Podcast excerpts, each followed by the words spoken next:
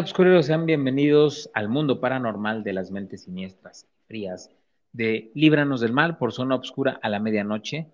Hoy tenemos un programa interesante. Hoy vamos a hablarles sobre un asesino serial diferente, un asesino serial que era bien parecido, era atractivo a las mujeres y por eso logró hacer tantos asesinatos sin ser capturado.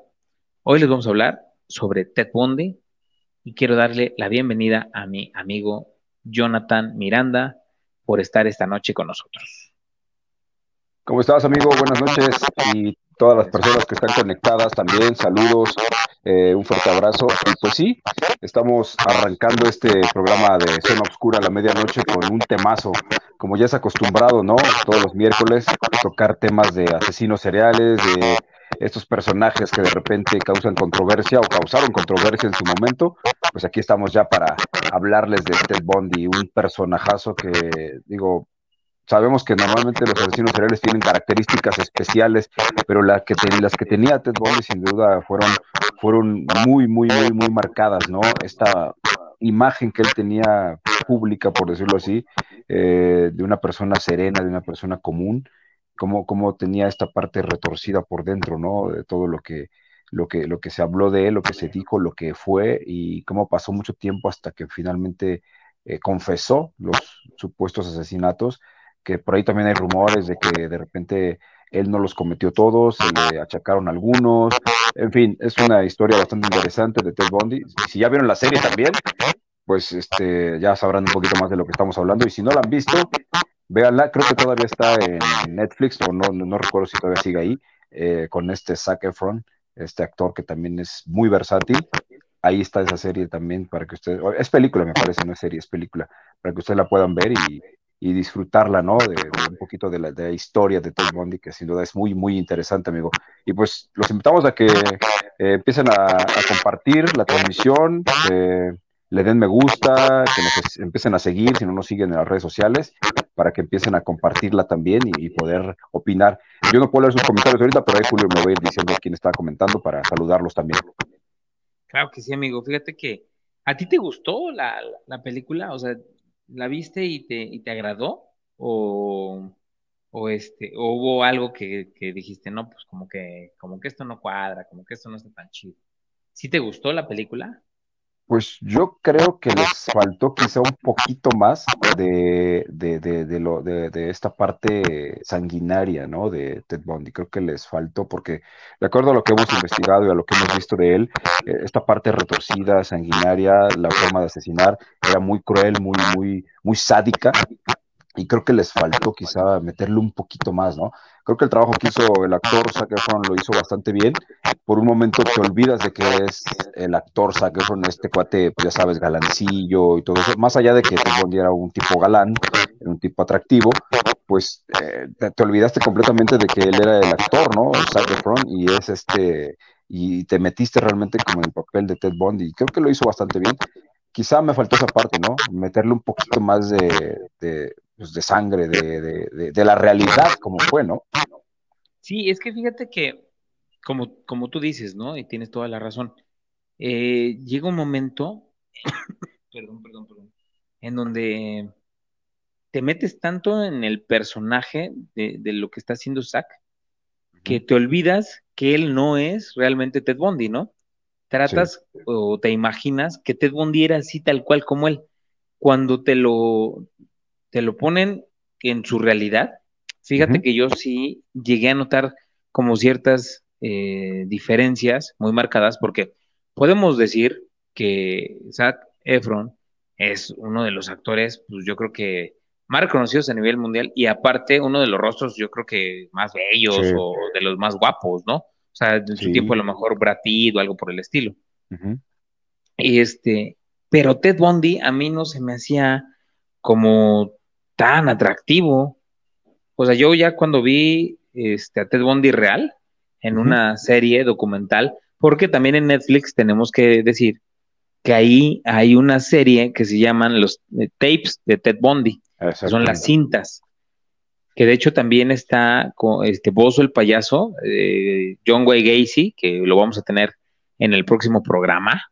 Vamos a hablar de, este payaso y también de todos para otros payasos, ¿no? Exactamente, amigo. Exactamente. Pero yo no sé si tú estés eh, igual que yo, que realmente no siento que haya sido como que el, personaje eh, o, a la par de lo que tanto decían que era muy guapo y que a las mujeres no se resistía. De hecho, si lo pueden ver, lo tenemos a nuestra espalda, aquí en la imagen que, que tenemos este, de fondo, con una chica que fue una de las cuales él asesinó. Pero el cuate, digo, a mí en lo personal, eh, no, no, uno no tiene ningún problema con aceptar, ¿no? Cuando hay alguna persona que pues es bien agraciada. Pero a mí no se me hacía ese tipo tan encantador. ¿A ti sí? Pues quizá era el estereotipo de la época, ¿no? el, tipo de hombre de la época, eh, el estereotipo con las facciones de esa época, a lo mejor hoy en día ya lo vemos diferente por, por la estética que ahora se maneja en los hombres, ¿no? Muchos hombres, pues ya sabes, la barba, de repente muy estilizada, el cabello de una forma, quizá eso, digo, pues sí tenía esos rasgos, esas facciones medio finas, pero pues sí, no, no, no es quizá el tipo o el prototipo comparado con otros hombres de la época que podríamos decir que eran pues más atractivos, ¿no? Y, creo que lo único que podemos decir es que la película, al menos el trabajo que hizo Zac Efron, creo que fue bueno, dejémoslo así, porque porque realmente es uno de los actores más versátiles. Yo creo que él, junto con Christian Bale, es uno de los actores que se meten en el papel y realmente se transforman. Eh, incluso su, cuerpo. Ah, no sé si, si saben que Zac Efron está preparándose para una película, no sé cuál es esta película, no recuerdo el nombre, que se está poniendo más mamey, es para un boxeador, me parece que va, o un luchador, me parece que va a interpretar, se está poniendo más mamey de lo normal para verse así, ¿no? Hasta con su peinado de Playmobil. Entonces creo que sí le dio un poquito de vida al, al personaje, pero yo a mí, a mí en lo personal, lo que me faltó ver más fue quizá ver más la realidad de Ted Bundy, ¿no? Sí, como que, como que ver esa, esa personalidad asesina, ¿no? Eso yo, yo siento que fue como que les, les faltó un poquito el decir, ah, ok, o sea, vamos a, a, contar la historia, pero hay que contar la historia cruda, no, no, no quitarle ni ponerle, este, solita yo creo que la historia daba, daba por mucho, ¿no? O sea, o para mucho, porque fue las, es la película, luego son los tapes, que es una serie, y este, de ahí creo que van a sacar también una serie este, de Ted Bundy, porque yo, yo siento que ellos también se dieron cuenta que quedó un poquito corto. Claro. O sea, que les faltó, o sea, les faltó mucho en eso. Es que es difícil en una película, ¿no? Proyectar todo lo que sucedió. Además, estamos hablando de asesinos, o un asesino que durante muchos años hizo, hizo muchas cosas. Entonces, resumirlo en una película de dos horas o hasta tres horas, a veces es, se, se quedan muchas cosas fuera, ¿no? Lo vemos con los libros, cuando ah, ah, sacan de un libro una película, como quedan muchas cosas fuera, las personas que llegamos a leer el libro, y cuando ves la película, a mí me pasó, por ejemplo, con el Código da Vinci. Cuando vi la película, yo ya había leído el libro. Entonces, al ver la película dije, es que les faltó esto, les faltó. Empecé, a criticar, ¿no? Sí. Porque faltaban muchas cosas. En este caso, que hemos tenido la oportunidad de investigar un poquito más de la vida de Ted Bundy, pues sabemos que la película no proyectaron todo lo que realmente pasó, ¿no?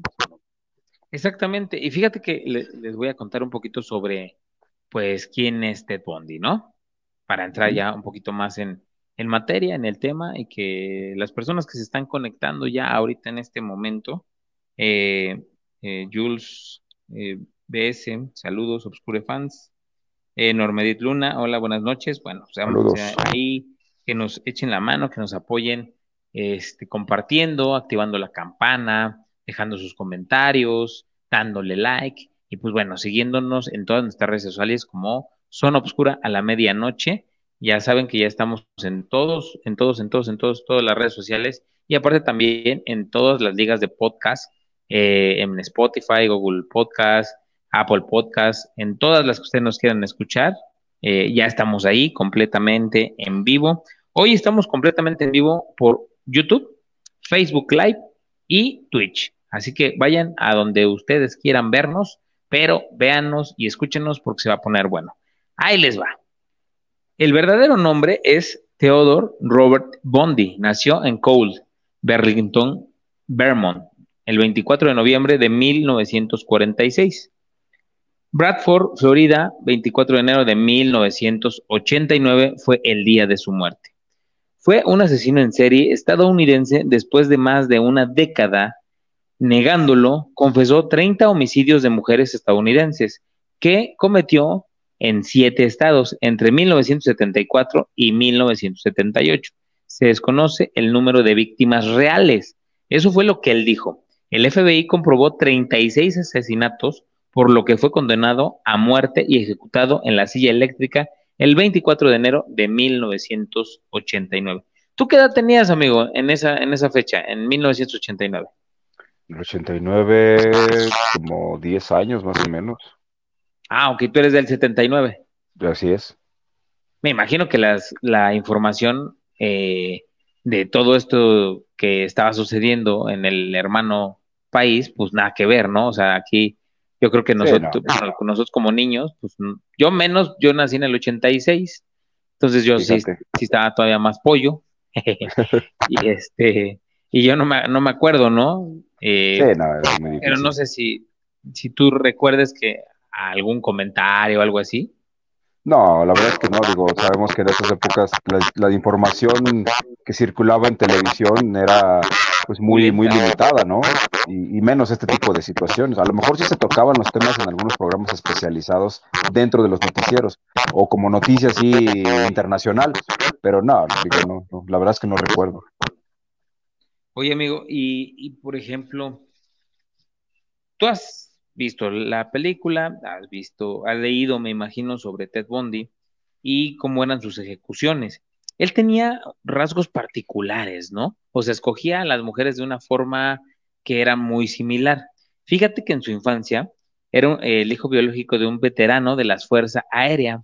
Eh, este cuate, este, era quien pues, nunca lo conoció, o sea, su papá sí. Nunca supo quién era, nada más se sabía que era de las Fuerzas Aéreas. Y de Louisville, Cowell vivió sus primeros cuatro años en casa de sus abuelos maternos. Durante este tiempo creyó que sus abuelos eran sus padres y que su madre era su hermana. En 1950, Ted y su madre se mudaron a Dakota con otros familiares debido al maltrato de su abuelo materno a su abuela y su madre, instalados en Tacoma, Luisiana, conocida como John Cooper Bundy, en, eh, un cocinero del ejército con el que se casó en mayo de 1951 y del cual Ted posteriormente adoptaría el apellido. Ojo, ¿eh? Es importante. Aquí la mamá se casa con, con, este cuate, un cocinero del ejército, y él es el que le da el apellido que hoy conocemos y que es tan famoso. El matrimonio tuvo cuatro hijos, pero Ted nunca creó un lazo efectivo con el marido de su madre, a pesar de que pues él le dio el, apellido, ¿no? Eso está cañón, ¿cómo ves? Sí, porque, porque realmente digo, se manchó ese apellido, ¿no? Eh, se, manchó ese apellido, siendo que no es eh, su apellido realmente, por así, directo. Bueno, no es, no es por parte de tu padre biológico como tal, ¿no? Sí, e, eso es lo más raro.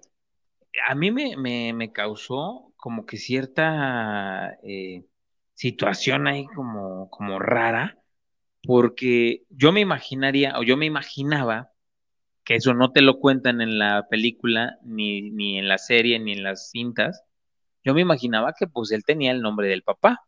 Cuando investigo y leo esta situación, digo, híjole, como tú lo dices, queda manchada un apellido que ni siquiera tenía algún acercamiento con él de primera mano, ¿no? O de primera instancia. Simple y sencillamente es porque la mamá tiene que irse a otro lugar y por eso es que hoy conocemos el apellido Bondi. Si no, no lo hubiéramos conocido jamás. Está rarísimo, ¿no? Sí, no, y aparte, aparte, digo, queda marcado y la gente que no conoce la historia, con el puro apellido, pues pueden este, de, alguna, de alguna manera este, satanizar y decir, no, es que esa familia por el apellido deben traer cosas ahí raras, debe haber este, genes y no sé qué, pero sin conocer cuál es la historia real, ¿no? Y, y sí pasa, ¿no? Que de repente por el puro apellido piensan que ya toda la familia está dañada, ¿no? Exactamente, eso es lo que siempre uno piensa y, no, no es así, la, la situación es completamente distinta le quiero también dar las gracias a Areli Sánchez, que ya nos está escuchando. Kenji Ares, que también está por aquí. Muy buenas Saludos, Kenji. Y también tenemos a Eva Luna. Buenas noches, Obscure Fans. Muchas gracias por nuestro hashtag. Y Abrazo. bueno que también nos escucharon en, en Luna Llena Paranormal el pasado fin de semana, ¿verdad? Qué buen, sí, sí, sí. Estuvo buen programa, buen programa. Si quieren ir a escucharlo o verlo, pues pueden todavía encontrarlo ahí en este en W Radio, ¿no? En W Radio o en la página de Facebook de Luna Llena, también ahí está compartido. Ah, perfecto, súper, pero bueno, vamos a seguirles platicando un poquito más sobre este personaje que es Ted Bundy. Fíjate que él tuvo, él estuvo en la universidad. Yo, yo lo que he visto, amigo, es que la mayoría de los asesinos seriales de los cuales hemos platicado aquí, eh, lógico que no sean mexicanos, porque la mayoría de los mexicanos no han terminado ni la preparatoria, pero los otros asesinos siempre han estado en, estudiando la universidad o algún posgrado o alguna situación más allá de la que nosotros podamos entender el por qué empezaron a hacer estas matanzas. Yo entendería a lo mejor de personas marginadas, marginales, pero estos cuates han tenido la oportunidad de tener a estas presas o a estas víctimas a su merced y aparte con un coeficiente intelectual, no como el de Albert Einstein, ¿verdad? Pero sí con un coeficiente intelectual alto. Es algo como que marca, ¿no? Sí, porque eh, aquí se rompe eso de que, de que no, que son asesinos y todo eso porque no tuvieron estudios, no tuvieron educación, no tuvieron valores, no tuvieron esto. Y, y, se asocia, ¿no? A veces se asocia la pobreza, se asocia la falta de educación, la falta de valores con, con la mentalidad de asesino. Y estas personas, no este, sino muchos otros asesinos que hemos hablado, pues tienen estudios, tienen preparación, vienen de buena cuna, muchos de ellos, este, incluso tienen dinero, algunos de ellos han tenido dinero. Entonces, ¿qué pasa? Simplemente es un trastorno que ellos ya manejan por algún trauma quizá de, pequeños o por algún gen ahí que traen de algún, de algún antepasado, ¿no? Sí, sí, exactamente. Fíjate, vamos a hablar un poquito sobre la universidad donde eh, pues Ted Bundy fue eh, a estudiar. Eh, fue un, estudiante aplicado y con buenas notas en la Universidad de Washington y en la Universidad de Puget Sound en, Tacoma, en donde se graduó en psicología. Trabajó en varios lugares sin durar mucho tiempo en ellos. En 1967 se enamoró de Stephanie Books, seudónimo de Dayan, una joven de una familia acomodada. Books fue el sueño hecho realidad de Bondi, pero dos años después, ella se graduó en psicología y finalizó la relación por considerar que su pareja era indiscreta y carecía de objetivos claros en la vida. Ted Bundy nunca superó la ruptura y se obsesionó con ella, manteniendo contacto a través de cartas en un intento de reconquista. Abandonó los estudios durante un tiempo y posteriormente regresaría a la Universidad de Washington para matricularse en Derecho. Fue considerado un estudiante brillante y estimado entre sus profesores. Paralelamente, inició una relación de cinco años con Elizabeth Kopler, seudónimo de Madge Anders, una divorciada con una hija pequeña. Sin embargo, Clover desconocía que su novio había estado saliendo con una chica de San Francisco, en, California, con la que se seguía escribiendo cartas. Durante 1969 y 1972, todo fue bien. Envió solicitudes de admisión a escuelas de derecho y estuvo involucrado en actividades comunitarias. Incluso obtuvo una condecoración de la policía de Seattle por salvar a un niño de tres años de morir ahogado. También se relacionó con figuras importantes del Partido Republicano. Todo cambió en 1973 cuando se reencontró con Books. con la que mantuvo una relación que duró entre el verano e invierno de ese mismo año. Al final, Bondi la abandonó sin que ella volviera a saber nunca más de él. En ese momento, ¿no? Porque después, pues, ya, ni modo que no lo viera en las, en las noticias y todo eso, ¿no crees, amigo?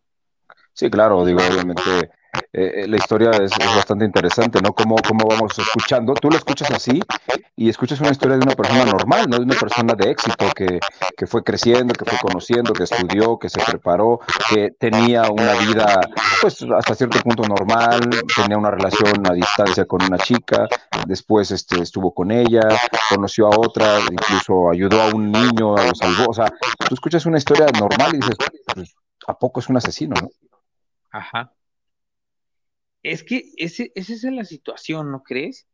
Que es muy complicado, exageradamente complicado, poder detectar a un personaje que tenga eh, este diagnóstico de asesino serial, porque de hecho no existe, son patologías que muchas veces tú puedes interpretar, ya sea como criminólogo o como psicólogo o psiquiatra, porque haces un estudio de la personalidad en cuanto ya tienes a la persona eh, cautiva, ¿no? O sea, ya, ya la puedes estudiar de pe a pa, pero si no, o sea, si tú la ves en la calle, es una persona completamente normal, que con un detonante es con lo que ellos empiezan a expresar estas situaciones donde necesitan eh, matar y van puliendo. Fíjate, te voy a hablar un poquito junto con nuestros amigos eh, sobre antes de los asesinatos. Antes de comenzar a asesinar, perpetró una serie de hurtos en casas comerciales. El 4 de enero de 1974, entró en la habitación de la universitaria Johnny Lenz, de 18 años, a quien golpeó con una palanca metálica y violó con la pata de una cama. Al día siguiente, la joven fue hallada malherida y sobrevivió con un daño cerebral permanente. Ted Bundy tenía entonces 27 años. En la noche del 31 de enero de 1974, atacó a la estudiante de psicología de la Universidad de Washington, Linda Han Haley, de 21 años. Bondi entró a su domicilio, la dejó inconsciente con un golpe y la sacó de la escuela. Nadie notó la ausencia de la joven hasta el día siguiente. La policía no estableció ninguna conexión entre las dos agresiones y tampoco se hicieron mayores pruebas ni estudios de la escena del crimen. Los restos de Linda Han fueron descubiertos un año después en una montaña cercana. Échate esa. O sea, ¿tú reconocerías a un personaje así? Pues no, no, porque lo verías normal, común, caminando por las calles, teniendo amigos, relacionándose con personas. O sea, no, no era un tipo solitario ni que vivía ahí abandonado en una casa, ¿no?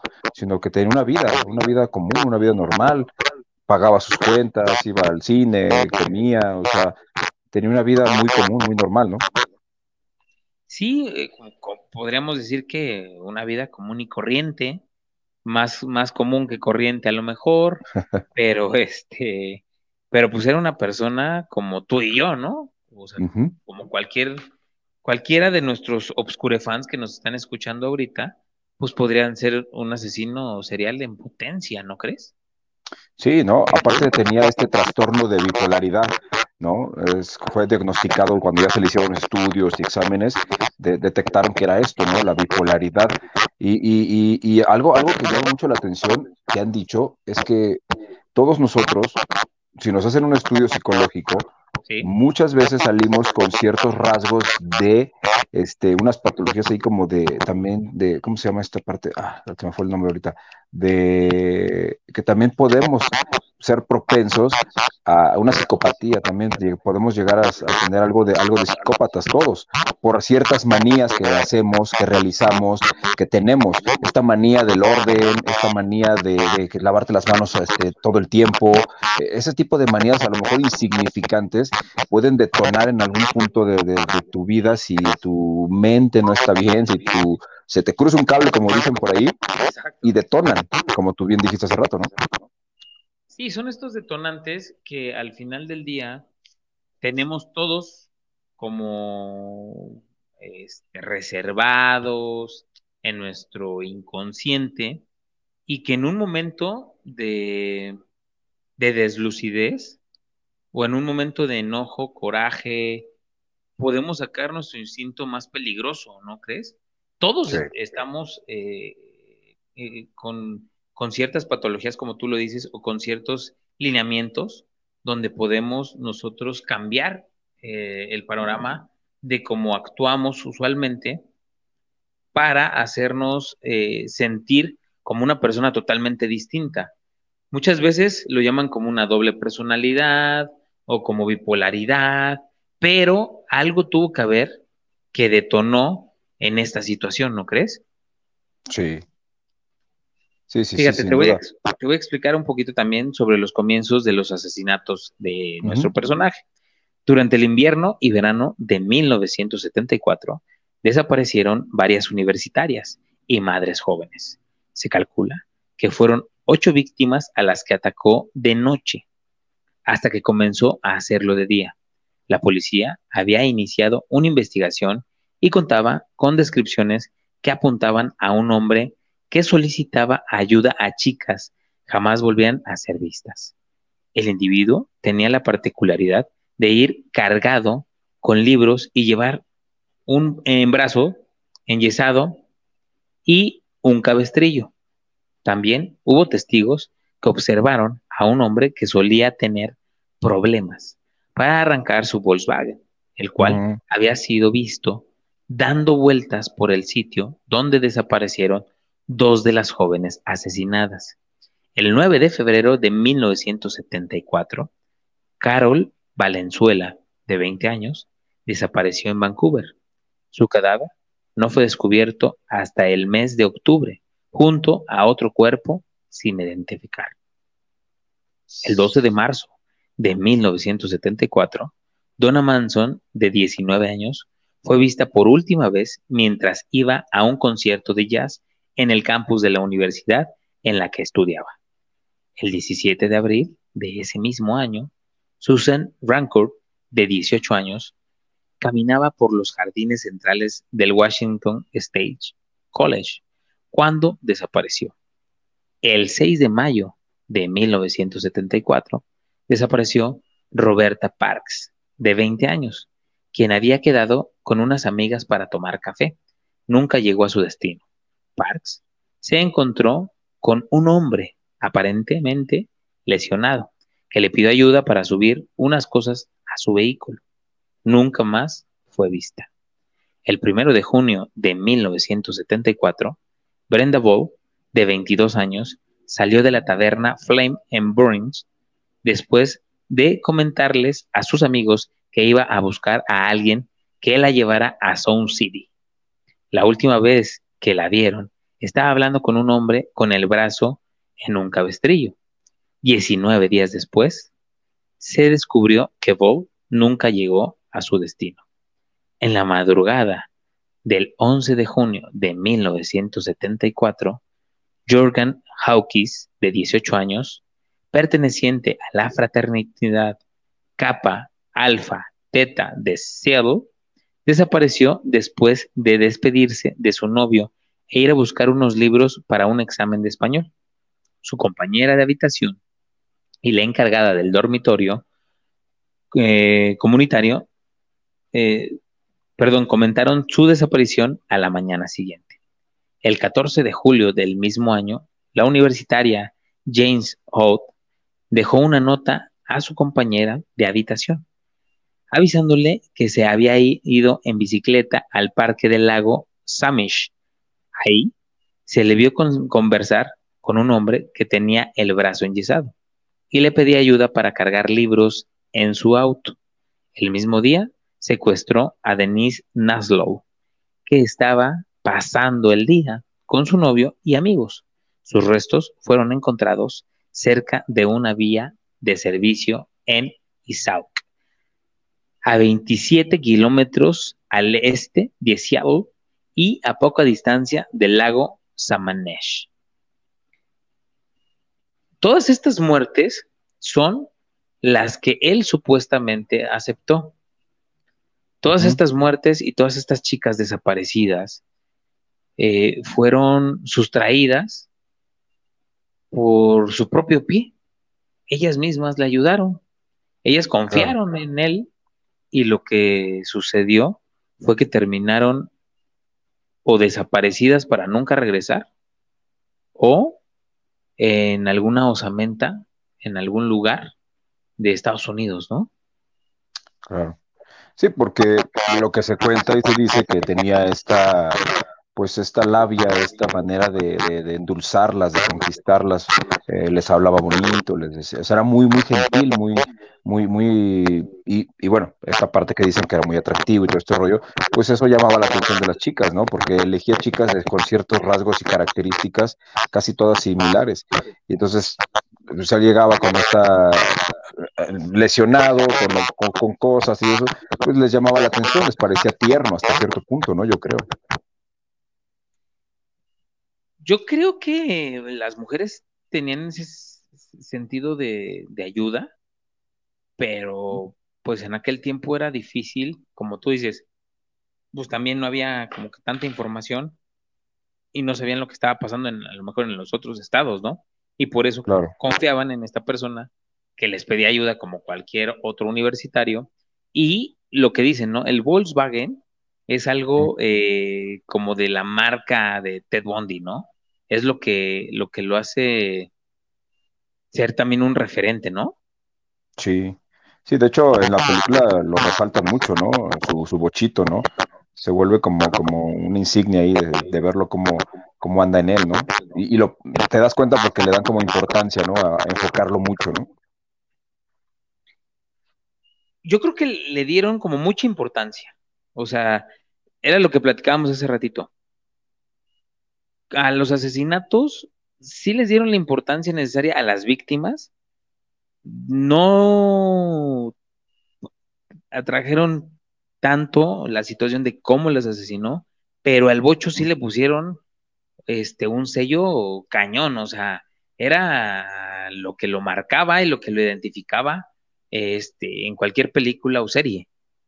Claro.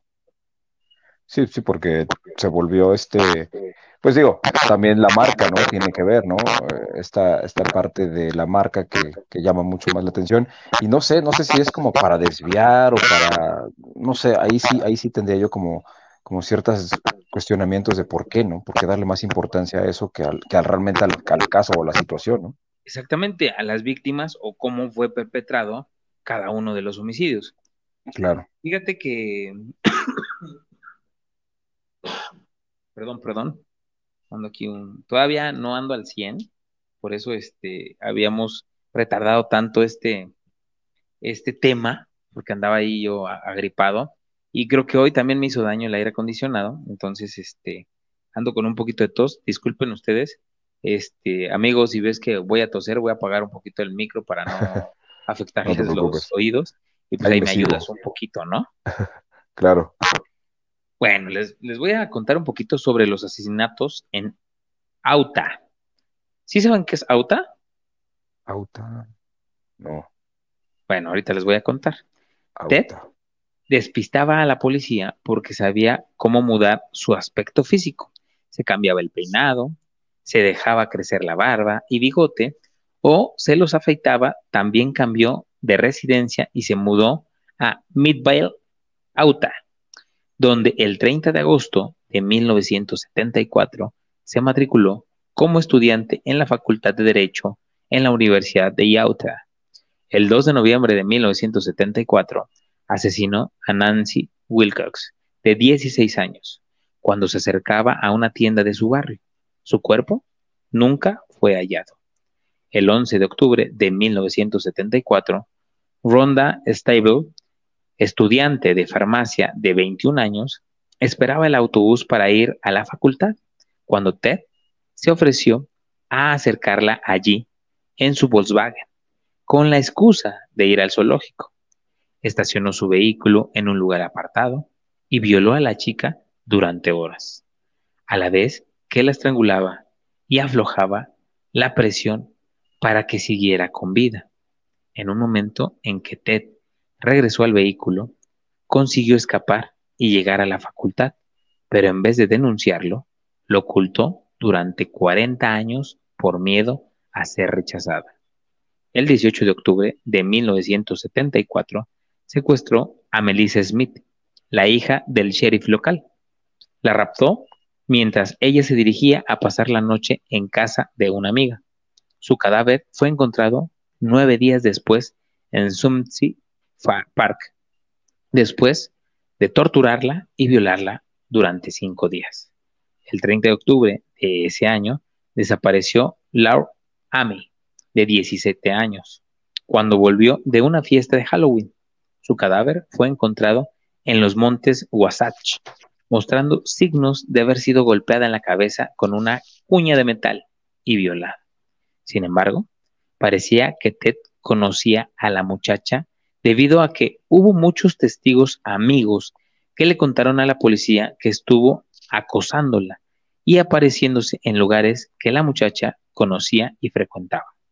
La policía inició una investigación y descubrió similitudes en el modus operandi de algunos asesinatos ocurridos en Washington. Entre ambas comisarías elaboraron un retrato robot del posible aspecto que tendría el asesino. ¿Cómo ves? Algo interesante, ¿no? No, y, la, violencia que utilizaba, ¿no? El, el, cómo, o sea, este, este cuate sí, sí, sí abusaba de ellas, porque hemos visto otros casos de otros tipos de asesinos que no violaban a sus víctimas o que no les hacen este daño, ¿no? Este, simplemente las mataban, ¿no? Las torturaban o hacían otro tipo de cosas, pero él, aparte del abuso psicológico que hacía previamente, el abuso físico y todavía la excesiva violencia, pues sí lo convirtieron por eso en un, en un tipo bastante sanguinario, pero de estos sanguinarios que, no lo demostraban a simple vista, ¿no? Y eso es lo que lo, lo, lo, llevó a convertirlo en uno de los, los asesinos seriales pues, más peligrosos de aquellas épocas, ¿no? Aparte, eh, cómo convivía con su pareja, la que tenía una, una hija, cómo tenía esta relación y que era una relación muy sana, ¿no? Entre comillas, ¿no? Que, no pareciera que fuera un tipo así, ¿no? Exactamente, es lo que te digo, o sea, es difícil reconocerlos porque esos tipos son, pues son agradables, son personas que, que pasan desapercibidas por eso mismo, porque la gente los siente muy cercanos, o sea, no, no ve en ellos maldad, ¿no? Que ese es, que es parte del disfraz que ellos tienen como a su favor y por eso logra hacer pues todo este tipo de, situaciones donde mató a muchísimas mujeres, dice el FBI 36, él dice que 30 o dijo que 30 y pues bueno, va, va incrementando. Yo creo que ya no quisieron seguirlas contando, ¿eh? Pues el, aquí el punto es que lo que hacen es que hacen la investigación y, ven cuáles casos son comprobados que sí las asesinó. supongamos, hubo mucho más, obviamente, pero comprobados fueron estas 36, ¿no? Sí, las que, comprobar científicamente. Exactamente, porque donde una de esas, de esas acusaciones no sea verdad, entonces les puede venir abajo el caso. Entonces, ¿qué hacen? Solo meten las que están 100% comprobadas. Obviamente hubo mucho más que quizá no estuvieron comprobadas, les faltó algo y por eso se, se, desestiman en hasta cierto punto. Pero de que tuvo mucho más asesinatos, los tuvo, sin duda alguna, ¿no? Sí, sí, sí, fíjate, o sea, es lo, que, lo que me refiero, que yo sí creo, por un asunto judicial o para tener los casos bien cimentados, pues tuvieron que tomar solamente los cuales encontraban ya sea aspectos genéticos, eh, algún piloso, alguna huella, alguna situación de, transferencia genética en los cuerpos, exactamente, este, como en, como en ser vistas eh, con esta persona, que haya testigos, o sea, son muchas cosas, ¿no? Pero yo sí creo que, que, porque he visto algunos documentales donde llega un momento en que las fuerzas del orden no hicieron bien su trabajo y aunque hubiera más situaciones de este tipo, preferirían ocultarlas a seguir sacando números para no verse tan mal. Hoy en día se sigue haciendo. Claro, Se maquillan las cifras como, como cualquier persona lo quiere, ¿no?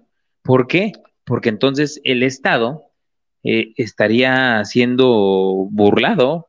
Claro. De alguna manera con un asesino. Imagínate un asesino serial con 400 muertes. Sí, ¿no? Y que por años, ¿no? O sea, dan a entender que la policía pues simplemente no hizo su chamba, ¿no? Durante tantos años. Sí, exactamente. Perdón, perdón. Este, que, o, que no le dio la importancia necesaria, ¿no crees? Exacto. sí, no, porque sí, hemos visto que hay policías en las series y en los documentales que realmente sí estaban como muy pegados o apegados a su chamba, a su trabajo, pero había muchos que no les creían y que por eso no llegaban este, a detener a este, a este tipo de personas y este tipo de asesinos eh, en serie, pero era por eso, por dejadez, ¿no? Muchas veces pasó así, que los dejaban como que, ah, es un evento aislado, ah, desapareció, pero pues bueno, no han pasado 48 horas, ¿no? Entonces, dentro de 48 horas, venga, y si no, este, si no la encuentran, pues bueno, ahora sí ya la vamos a buscar. Eso también pasó con el pasado este, asesino en serie que vimos aquí en el programa, que fue este, Jeffrey Dahmer, que hacían lo mismo. O sea, la policía, ¿cuántas veces no pudo haberlo detenido antes de todas las muertes? Y simple y sencillamente se hizo un lado o volteó la cabeza porque pues no era necesario, ¿no? Claro. Oye, y aquel caso hasta se llegó, digo, a lo mejor no, no, lo dicen como tal, pero estoy seguro que lo llegaron a desestimar porque se trataba de entre hombres, ¿no?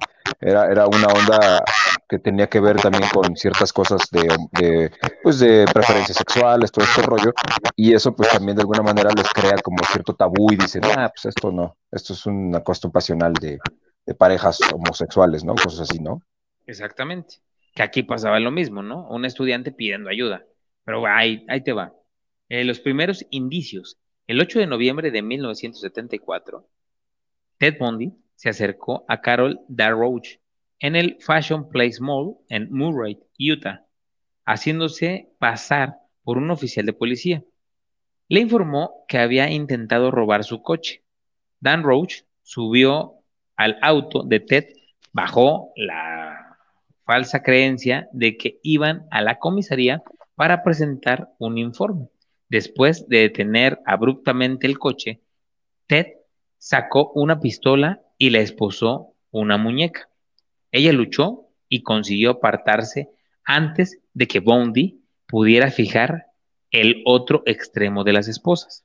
Ella lo golpeó en la cara y salió corriendo y consiguió que un conductor que pasaba la llevara a la comisaría de policía. Una vez allí, Dan Roach narró lo sucedido y así se obtuvo la descripción del hombre, del vehículo y del tipo de sangre del atacante.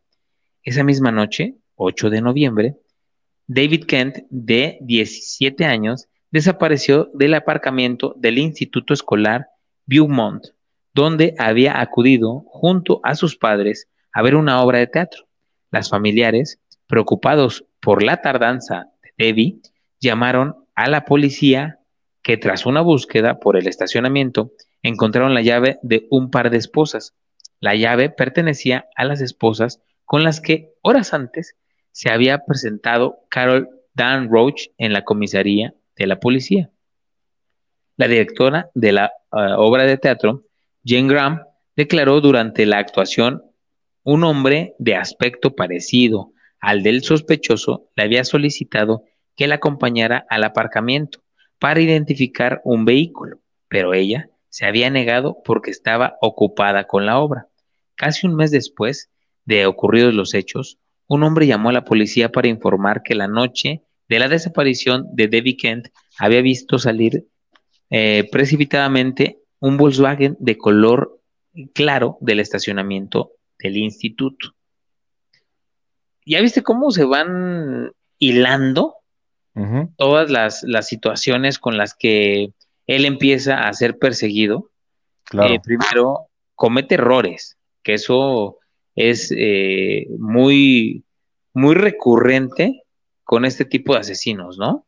Siempre cometen un error y de ahí es de donde son aprendidos. Exacto. Aquí sucedió con lo de las esposas. Yo me imagino que no era como muy diestro, ¿no?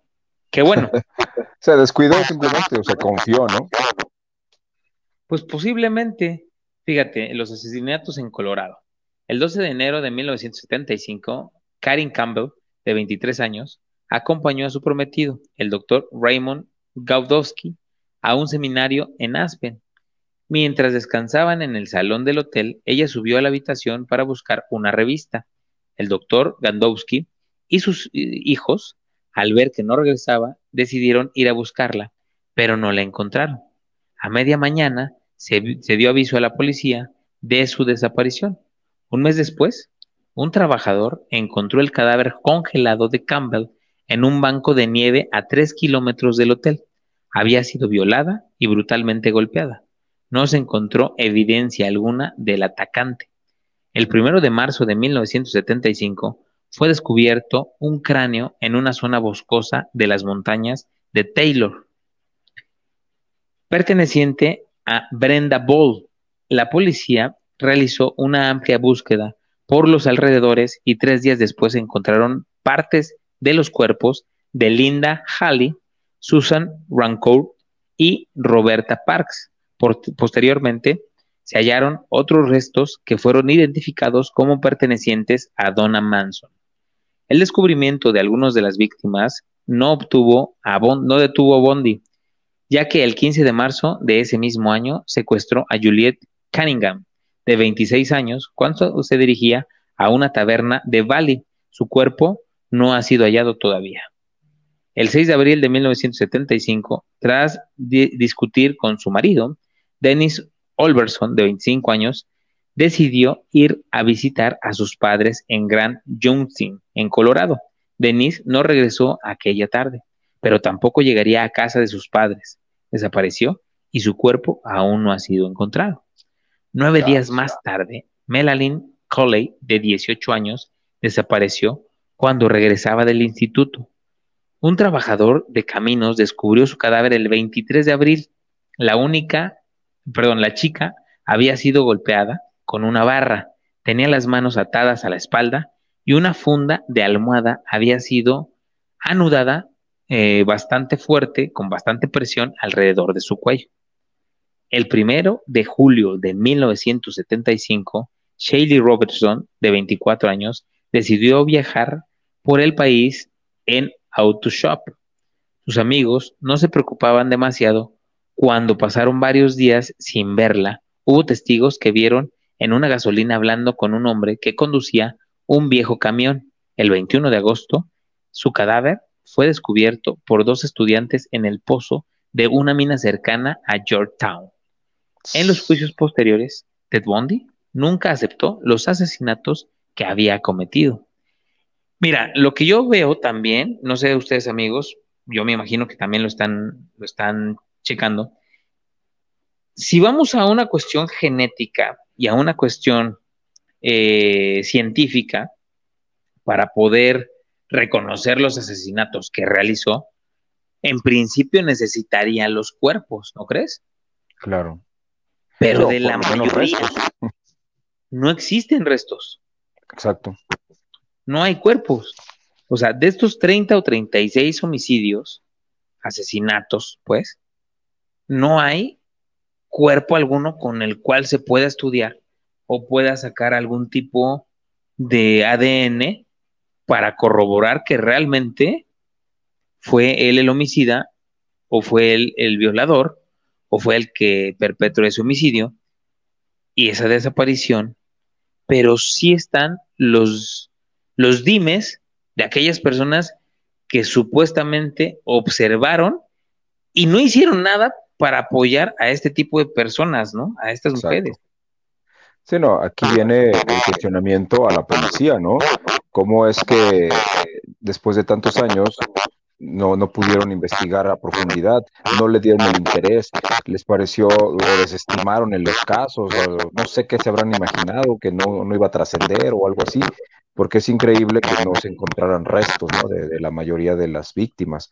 Eh, y las que se encontraron fue porque a lo mejor habían sido recientemente o, simplemente estaban ahí cerca de, algún poblado donde las podían encontrar pero sí es, es, es, eso habla muy mal, obviamente, de, de, los cuerpos policiales que, que no hicieron su trabajo a profundidad como tenía que haberlo hecho, ¿no? Sí, exactamente. ¿Qué era lo que yo te decía? Se me hace que sí hubo más, pero ya no les convenía sacarlos. Claro. Ahí te va, les, les voy a platicar un poco sobre la identificación y posterior captura, que era lo que estábamos hablando ahorita. Debido al retrato robot del asesino, una amiga cercana de Meg Anderson le reconoció como Ted Bundy. Meg Anderson también llamó de manera anónima a la policía sugiriendo que su novio podía tener algo que ver con los asesinatos. A pesar de que se facilitaron fotos recientes de Bundy a la policía, los testigos no lograron identificarlo. La policía desechó esa pista para centrarse en otros informes. La atención hacia, hacia Ted Bundy se disipó hasta algunos años más tarde. Bondi adoptó la estrategia de trasladarse de un estado a otro para evitar que la policía descubriera su patrón de actuación. Con el paso del tiempo, sus ataques se volvieron cada vez más erráticos temerarios. Algunas de sus víctimas se convirtieron en testigos, lo que más tarde haría posible el proceso judicial contra Bondi. El 16 de agosto de 1975, un patrullero detuvo un Volkswagen para comprobar su matrícula. El sospechoso se dio a la fuga, pero fue detenido poco después. En el vehículo se encontró una palanca de metal, esposas, cinta y otros objetos que dieron inicio a una investigación a gran escala. Theodore Robert Bondi. El primer juicio. El 23 de febrero de 1976 comenzó el juicio contra Ted Bundy por secuestro agravado. Tenía 29 años y entró en la sala con la confianza de que no existían pruebas suficientes contra él. Sin embargo, Carol Darroch lo señaló como el hombre que intentó secuestrarla y comenzó, perdón, y amenazó con matarla. Él negó conocerla, pero carecía de coartadas. El 30 de junio de 1976 fue sentenciado a una condena de 15 años de prisión con posibilidad de libertad condicional. En prisión, los médicos le efectuaron pruebas psicológicas y toxicológicas, concluyendo que no era psicótico, ni drogadicto, ni alcohólico, ni tampoco sufría de algún tipo de daño cerebral. Los resultados de las pruebas permitieron seguir preparando procesos judiciales en su contra. Las pruebas periciales del Volkswagen determinaron que las, que las muestras de pelo encontradas en el vehículo pertenecían a Melissa Smith y a Karin Campbell. Exámenes posteriores revelaron que las confusiones cerebrales en ambos cuerpos podían haber sido ocasionadas por la palanca encontrada en el coche de Ted Bundy. La policía colocaba eh, y levantó cargos por asesinato el 22 de octubre de 1976. En abril de 1977 fue trasladado a la prisión del condado de Garfield, Colorado. Garfield como el gato, ¿no? La fuga. Aquí es importante, esta, esta situación es importante porque él se fugó varias veces de las prisiones y de unas formas, la verdad, bien, bien raras, unas formas tan fáciles que era como casi imposible pensar que no hubiera tenido ayuda, ¿no? Ajá, creo que una se escapó de, la oficina, ¿no? Por una ventana o algo así, según me acuerdo. Sí, exactamente. Fíjate, Durante los preparativos de su segundo juicio, Bondi despidió a sus abogados y decidió defenderse a sí mismo. Por ese motivo, se le permitió visitar la biblioteca de la Corte de Aspin. El 7 de junio de 1977, saltó desde la ventana de la biblioteca, lesionándose el tobillo. Así, eludió a la policía durante seis días y sobrevivió robando y durmiendo en una cabaña abandonada. La policía lo atrapó cuando trataba de robar otro Volkswagen que tenía las llaves puestas. Volvió a escapar el 30 de diciembre de 1977, trepando al techo de una de las estaciones de la cárcel, para desde ahí acceder a otra parte del techo que conducía al armario de un apartamento vacío del penal. Esperó a que no hubiera nadie cerca y salió por la puerta delantera de uno de los departamentos de los funcionarios de prisiones. Hasta la mañana siguiente, pasadas 15 horas, no se dieron cuenta de, su desaparición. Esta vez huyó a Chicago y Florida bajo el seudónimo de Kenny Misner. O sea, ¿tú crees que no era una burla? ¿Tú crees que le, iban a sacar más muertitos? No, pues no. O sea, y luego 15 horas con un, un reo peligroso. Y que les había costado tanto tiempo. aparte que ya había un antecedente, ¿no? De que se había escapado. Exactamente. O sea, es como si ahorita se les escapara el Chapo. ¿Otra vez? Ajá.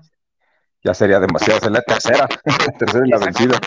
O sea, es lo mismo porque pues estamos hablando de, personajes parecidos, Bueno, en este caso, un asesino serial, y bueno, sabemos que, este, e, el Chapo pues es un, un, narcotraficante por todo lo que se sabe, ¿no? Pero eh, la situación es que son delincuentes al final, ¿no? Últimos crímenes y arresto. El 14 de enero de 1978, el edificio de la fraternidad Chill Omega de la Universidad de Florida estaba semivacío. Cuando Nita Neri volvió de madrugada, lo extraño que la puerta estuviera abierta y decidió esconderse. Vio salir del edificio a un hombre con gorra azul y una carpeta envuelta en un trapo.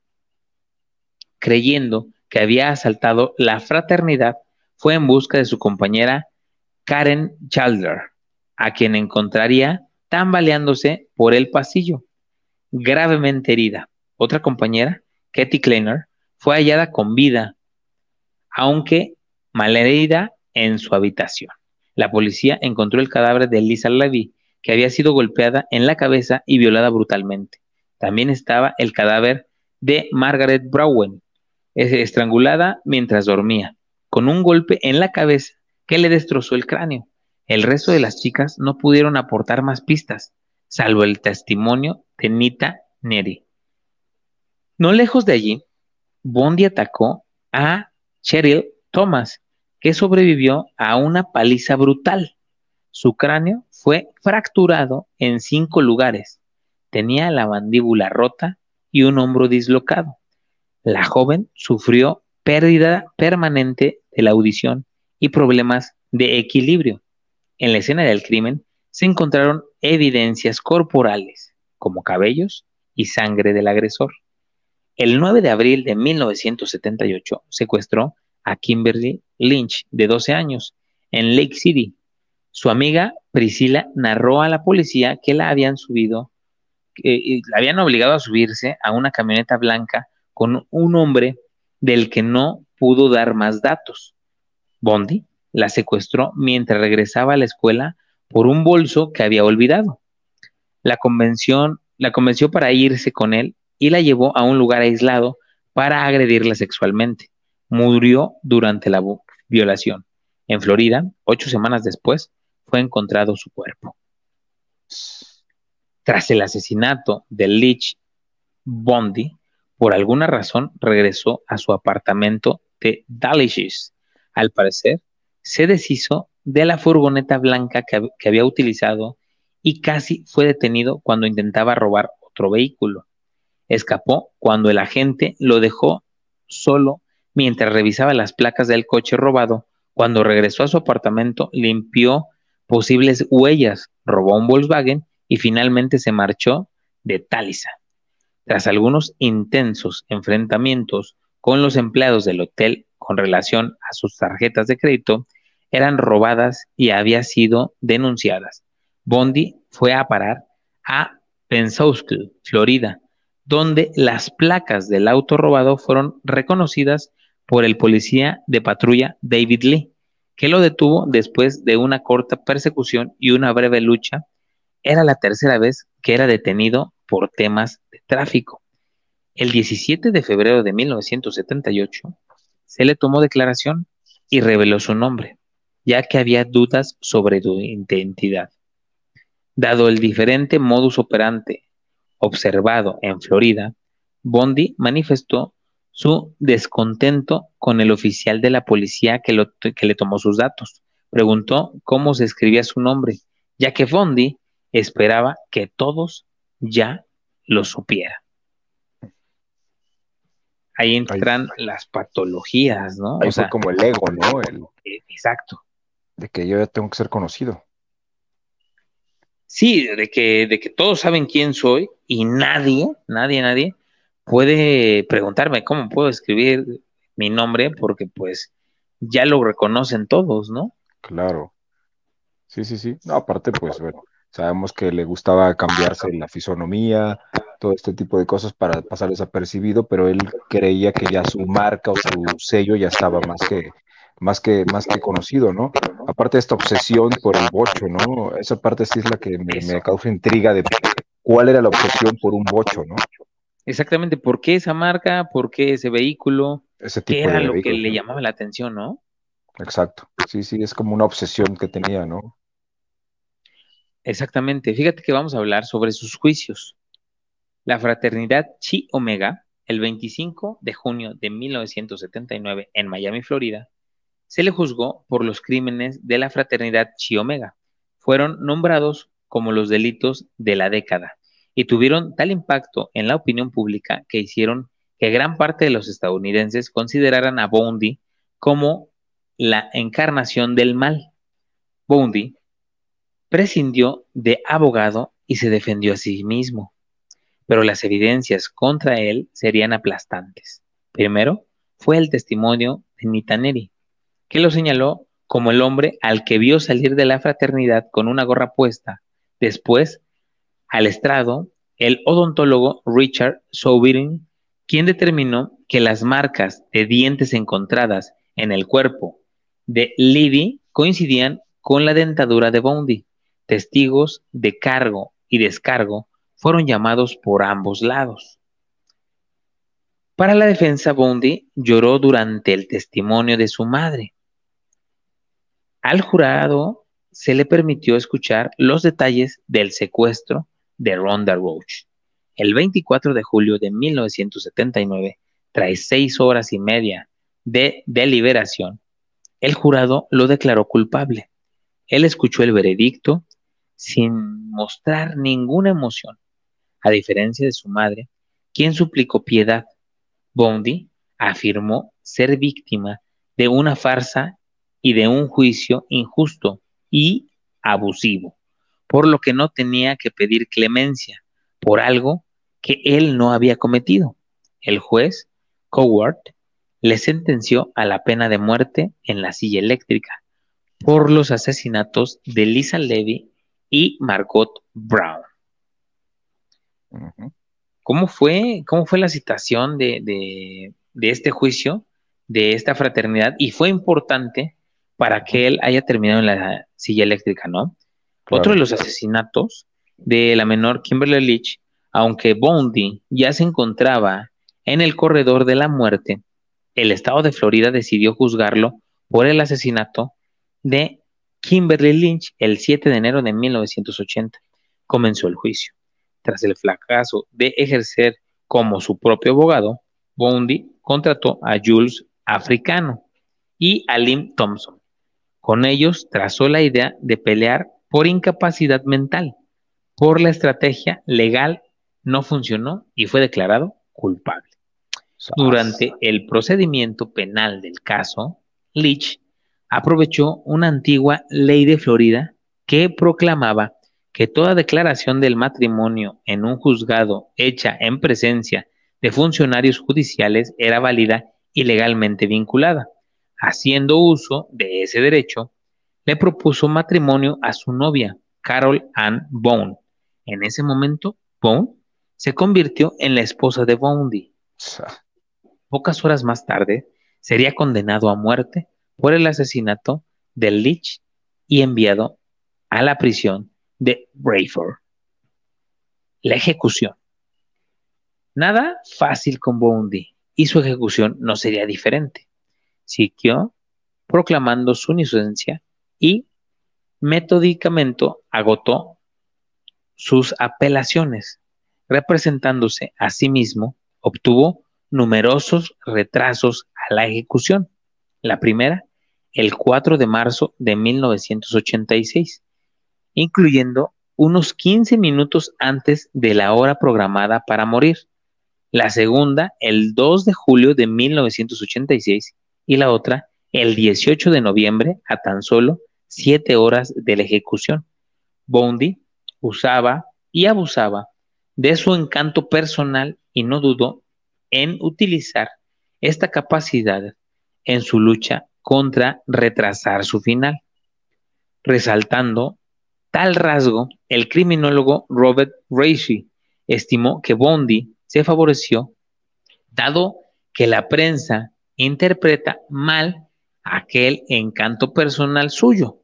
Señaló que, a diferencia de la imagen que de él brindaban los medios de comunicación, este no era Rodolfo Valentino de los asesinos en serie, sino un hombre brutal, sádico y perverso buscando aplazar el cumplimiento de su sentencia, le confesó al doctor Bob Keppel, jefe de investigadores del Departamento de Justicia de Washington, D.C., con quien había colaborado tiempo atrás en la búsqueda de Gary Rywell, asesino en serie conocido como The Green Raven Killer.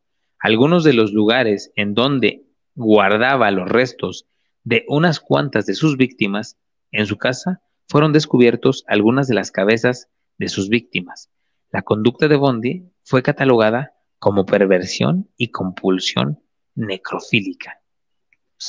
El 17 de enero de 1989 obtuvo la fecha definitiva. Iba a ser ejecutado una semana después. Bondi no había terminado su lucha para evitar la muerte. Trató de maneras eh, irreales y cambió sus confesiones como cebo para obtener más tiempo de su forma. Él y sus abogados pidieron una prórroga de tres años para que confesaran los demás asesinatos. También trató de coaccionar a los familiares de sus víctimas para que se solidarizaran a la corte y le otorgaran más tiempo para poder confesar, a pesar de no concederse el paradero de muchas de las víctimas, todas las familias se negaron. O sea, imagínate qué tan loco tienes que estar. Que todavía a las a la familia de las víctimas les pides que te echen la mano para poder seguir viviendo tres años más. Qué absurdo. Porque iba a confesar más fechorías. ¿Cómo ves eso? No, pues bastante dañado y retorcido, ¿no? O sea, ya les hizo daño y todavía les pide ayuda. Eso sí, solo lo hace una persona que está enferma, trastornada.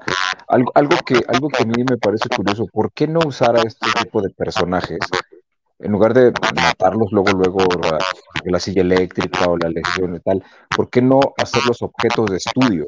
Hacerles estudios a profundidad, exámenes médicos, completamente, constantemente con psicólogos, psiquiatras, para entender un poco más por qué llegan a hacer lo que hacen a profundizar más, porque me queda claro que sí les hacen exámenes y todo lo que tú quieras, pero cuando una vez que se diagnostica, no, pues sí está este, con un trastorno de así, así, así, pero llegar a profundidades más, más, allá, ¿no? Para poder entender y evitar quizá en un futuro si detectas ciertos patrones similares en otras personas, ¿no? En niños o jóvenes que empiezan a hacer este tipo de actitudes, ¿no?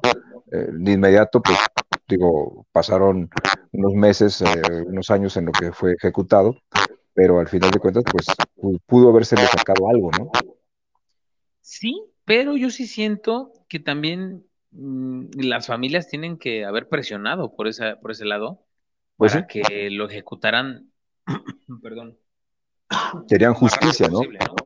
Sí, Sí, mira, mientras permaneció encerrado, trató de diferir al máximo la fecha de su ejecución y fingió haber perpetrado mayor número de asesinatos, inventándose detalles y pro- eh, propo- proporcionando datos inconexos para así ganar tiempo con las reconstrucciones y búsquedas.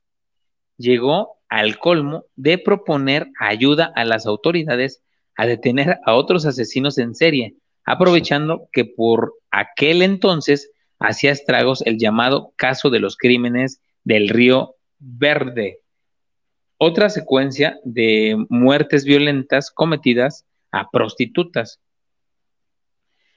Considerando esta actitud, aquellos que estudiaron la personalidad criminal de Bundy destacaron que era un mentiroso compulsivo que tuvo la osadía, a medida que se acercaba la hora de su ejecución, de tratar de demorar el momento de la misma, intentando engatusar a la policía y al FBI, prometiendo confesar todos los crímenes que había cometido.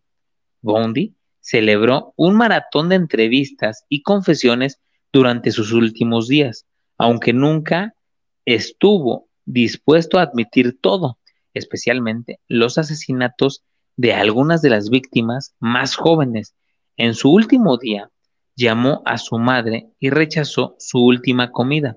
Fue electrocutado el 24 de enero de 1989 y declarado muerto a las 7.16 am. Tenía 42 años, fue cremado y sus cenizas fueron expandidas en la cordillera de las cascadas. Sas. Imagínate esto, No imagínate. Retrasó muchísimo su muerte, pero al final terminó en 1989, ejecutado en la silla. Sí, pues al final de cuentas, la policía quiso quizá enmendar un poco de todo lo que hizo mal, no investigar, haciéndole un poco de caso, ¿no? Dije, bueno, si ya lo tenemos por estos casos, seguramente lo que nos dice puede ser que sea verdad. Y, eh, y esto hasta que detectaron que eso solo era una estrategia para retrasar, ¿no? Y fue cuando decidieron mejor ya ponerle fin. Imagino que también, como tú dices, por presiones de las familias, ¿no? Claro, porque imagínate, tú no quisieras que, que el asesino de tu familiar, aquí, bueno, no tenemos la pena de muerte, pero no quisieras que fuera ejecutado o fuera enjuiciado lo más pronto posible. Pues sí. Sí, no, aparte con los antecedentes de que ya se había escapado dos veces, pues quién no te decía que a lo mejor buscar una tercera vez, ¿no? Exacto, exacto. Eh, que fuera una primera, una segunda, una tercera, una quinta, ¿no? Vamos a hablar un poquito de su patología. En diciembre de 1987, Bondi fue examinado durante siete horas por la doctora Dorothy Otnow Lewins, psiquiatra de Yale University. El diagnóstico de Lewis estableció que era un maníaco depresivo, cuyos delitos ocurrían normalmente durante los episodios depresivos retratándose después para afirmar que sufría un trastorno de personalidad múltiple. La doctora Lewis finalmente concluyó que la sociedad se encontraba ante un psicópata. Otros profesionales que estudiaron a Boundy lo consideraron un caso especial. Era sádico, necrófilo, carente de sentimientos de culpa y con la necesidad de hacer daño a otros para obtener placer sexual. Bondi le explicó detalladamente su infancia, en especial su relación con sus abuelos maternos, Samuel y Eleanor Cowell. Según Bondi, su abuelo Samuel Cowell era un diácono de su iglesia. La descripción estableció a su abuelo como un tirano absurdo. Bondi le describió como un narcisista que odiaba a los negros, los italianos, los católicos y los judíos. Además declaró que su abuelo torturaba animales, golpeaba al perro de la familia y maltrataba a los gatos de los vecinos.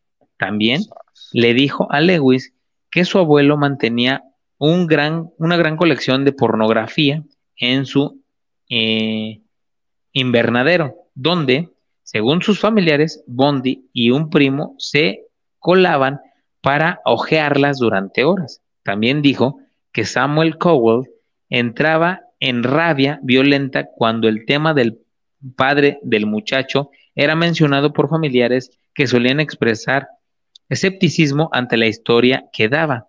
Bondi describió a su abuelo, perdón, a su abuela, como una tímida y obediente, quien ingresaba de forma esporádica a los hospitales para someterse a tratamientos por depresión.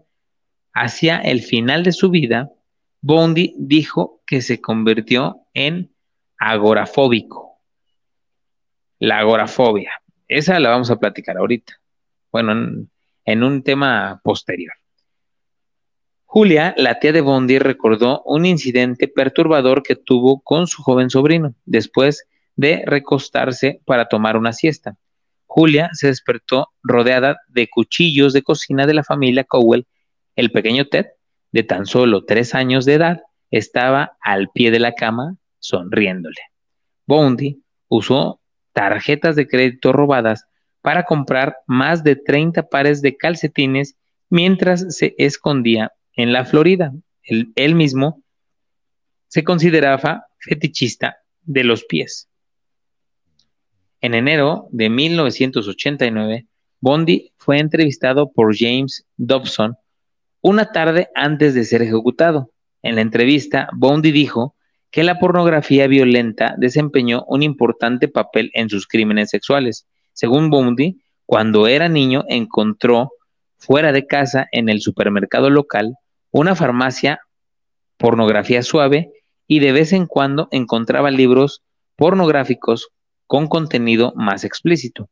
Bondi dijo, sucedió en etapas, poco a poco mi experiencia con la pornografía en general, pero con la pornografía que presentaba un nivel alto de violencia, una vez que te vuelves adicto a ella. Y esto lo veo como una especie de adicción, igual que otros tipos de adicciones. Comienzas a buscar todo tipo de material con cosas más potentes, más explícitas, más gráficas, hasta llegar a un punto en el que la pornografía va tan lejos que comienzas a preguntarte cómo sería hacerlo en realidad. Algunos investigadores creen que la permanente insistencia de Bondi en afirmar que la pornografía fue un factor contribuyente en sus crímenes fue otro intento de manipulación, una vana esperanza de impedir su ejecución diciéndole a Dobson lo que quería oír. En una carta escrita poco antes de su fuga de la cárcel de Glenwood Springfield, Bondi manifestó, he conocido a personas que irradian vulnerabilidad. Sus expresiones faciales dicen, tengo miedo de ti.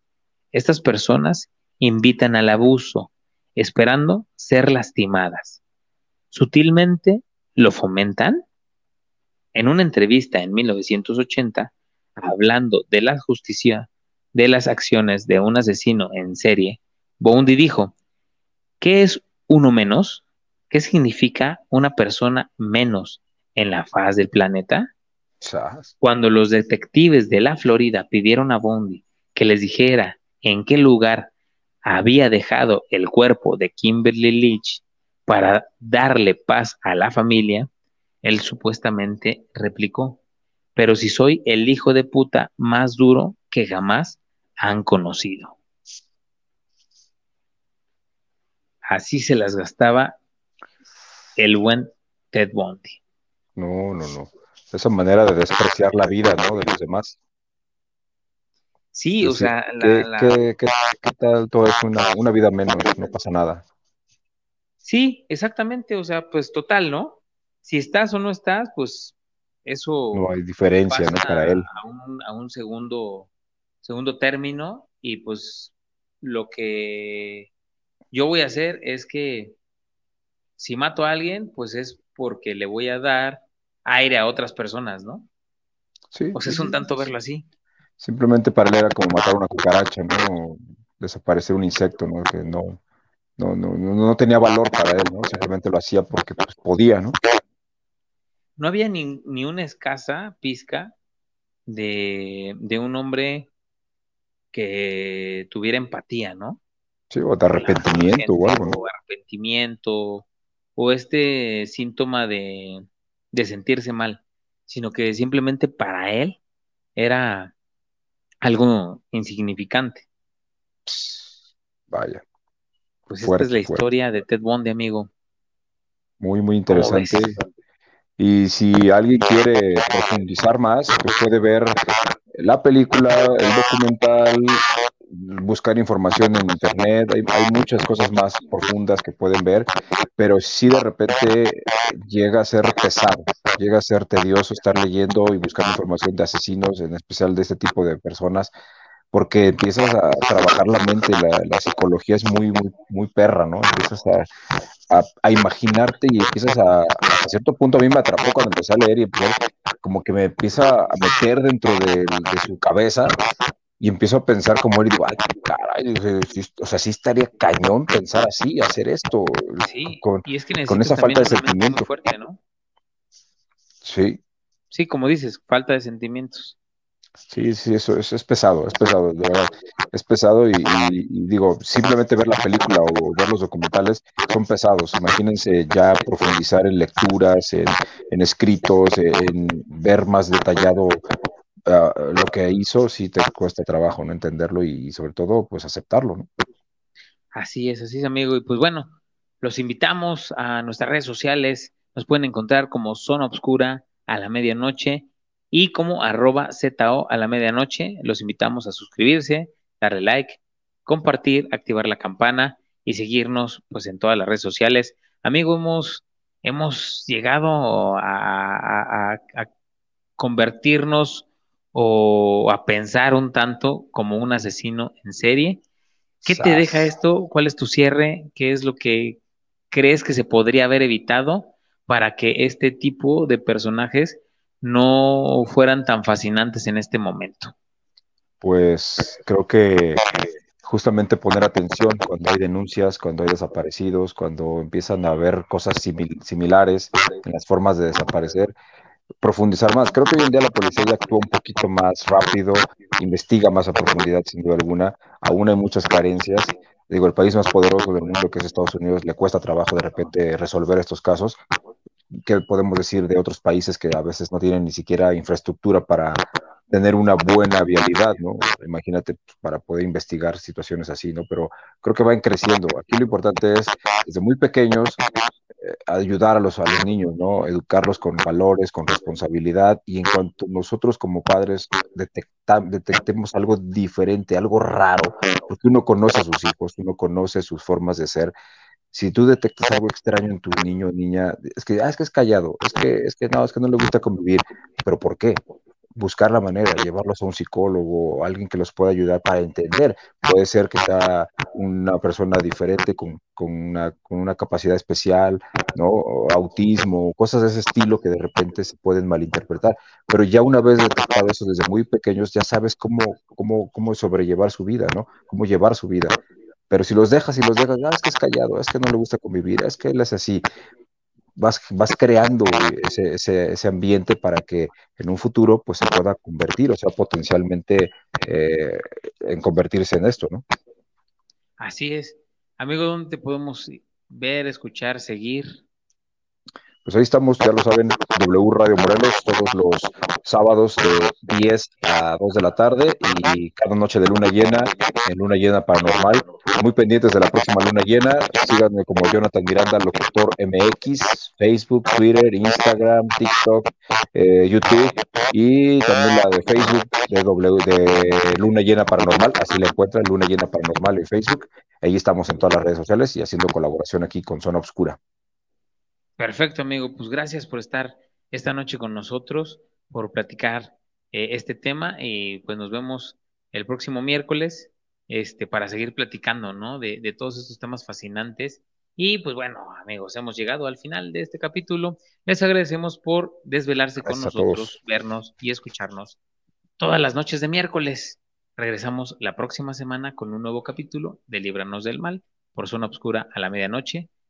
Yo soy Julio César Calderón. Me pueden seguir en todas las redes sociales como Jupe102 y pues, Obscura a la medianoche y arroba ZO a la medianoche. Pues a mí nada más me queda decirles algo, amigos. Esta noche hablamos de un asesino en serie perverso, de un asesino en serie frío y de un asesino en serie que no le importaban las vidas de las otras personas. Tenemos que poner más atención, tenemos que llegar a poder localizar a estas personas antes de que hagan todos estos fechorías y todas estas cosas salidas de la mente de un psicópata o sociópata y esperemos nunca se vuelvan a repetir, aunque ahora, hoy, hoy en día, se están repitiendo muy cerca de nosotros. Están repitiendo en lugares cercanos, con gente cercana, y que no sabemos dónde, dónde están y qué es lo que necesitan para poder eh, estar tranquilas o poder encontrarlas o encontrarlos. Con esto me despido. Les vuelvo a repetir, soy Julio César Calderón y esto fue Zona Obscura a la medianoche. Y recuerda que si tienes miedo, este ya no es el momento de huir. Les deseamos dulces pesadillas. Bye bye.